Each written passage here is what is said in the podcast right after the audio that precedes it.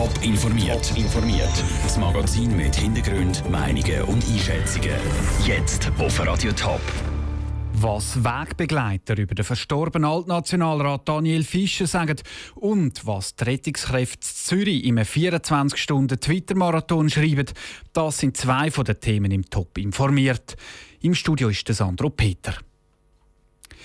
Er war ein leidenschaftlicher Debattierer. Jemand, der super hat reden und jemand, auf den gelost worden ist. Der Daniel Fischer, Altnationalrat der Grünen im Kanton Zürich. Der Daniel Fischer ist vorgestern, ein Tag nach seinem 67. Geburtstag, an Krebs gestorben.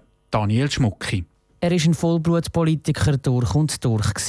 Schon als Jugendlicher ist Daniel Fischer in die Politik eingestiegen und hat sich nach dies nach immer weiter aufgekämpft, vom Zentralsekretär über den Kantonsrat bis hin zum Nationalrat. Und da dabei nicht nur mit dem politischen Geschäft kämpft, sondern zuletzt auch mit seiner Gesundheit, erinnert sich die heutige Parteipräsidentin der Grünen, Regula Ritz. Wir haben schon lange gewusst, dass der Daniel Fischer krank ist. Er hat sich aber immer wieder können erholen, hat sich mit großem Engagement auch als Nationalrat eingesetzt und mit einer so einer Vehemenz, dass man gar nicht gemerkt hat, dass er eigentlich durch eine langjährige Krankheit auch immer wieder geschwächt war. Der Daniel Fischer ist als Kämpfer bekannt gewesen, unter anderem für die Modernisierung vom Familienrecht und die Rolle vom Vater, aber auch als Gewerkschafter für die Mitarbeiter beim Swissair Grounding.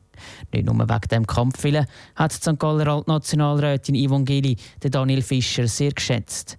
Sind die beiden doch vier Jahre lang nebeneinander gehockt im Nationalratssaal. Wir haben natürlich viel Zeit gehabt, um uns austauschen. Das heisst, wir haben uns gegenseitig auch inspiriert im Denken. Also er war jemand, der sehr stark im Dialog war und mit seiner Offenheit eben auch immer aufs Gegenüber eingegangen ist. Und in dem Sinn habe ich seine Nachbarschaft sehr, sehr geschätzt. Bei den letzten Wahlen hat Daniel Fischer dann aber entschieden, nicht nochmal anzutreten und sich so nach zwölf Jahren als Nationalrat zurückgezogen. Laut seinen Weggefährten dürfte er aber als eine der markantesten und prägendsten Figuren in Erinnerung bleiben. Der Beitrag von Daniel Schmucki. Der grüne Winterthurer Stadtrat Matthias Gfeller ist nur noch bis Ende Monat im Amt. Bis sein Nachfolger anfängt zu arbeiten, müssen die Aufgaben im Departement Technische Betrieb darum auf die anderen Stadträte aufgeteilt werden. Die Barbara Günthard-Meyer ist weiterhin für Stadtwerk zuständig, der Vorsteher vom Schul- und Sportdepartement Stefan Fritschi für Stadtbus zuständig und der Vorsteher vom Baudepartement Josef Lisibach übernimmt Stadtgrün. Die Aufteilung sei nicht willkürlich passiert, betont der Winterthur Stadtpräsident Michael Künzle. Auf Qualifikation haben wir nicht geschaut, weil grundsätzlich jeder Stadtrat, jede Stadträtin qualifiziert sein, so ein Departement oder einen Bereich können zu führen. Aber wir haben schon ein bisschen geschaut, wo Schnittstellen sind. Und von dort ist es einfach darum gegangen, die zwei Bereiche aufzuteilen, damit nicht die ganze Last auf Barbara Günther-Meyer liegt. Der Matthias Gfeller gibt das Amt wegen gesundheitlicher Probleme und der Wärmering-Affären ab. Insgesamt wollen fünf Kandidaten seinen Sitz übernehmen. Der Ersatzwahl für den Stadtrat Winterthur ist dann am 12. Februar. Radio Top und Teletop nehmen die Kandidaten am Podium am 29. November genauer unter die Lupe. Mehr Informationen gibt es auf toponline.ch.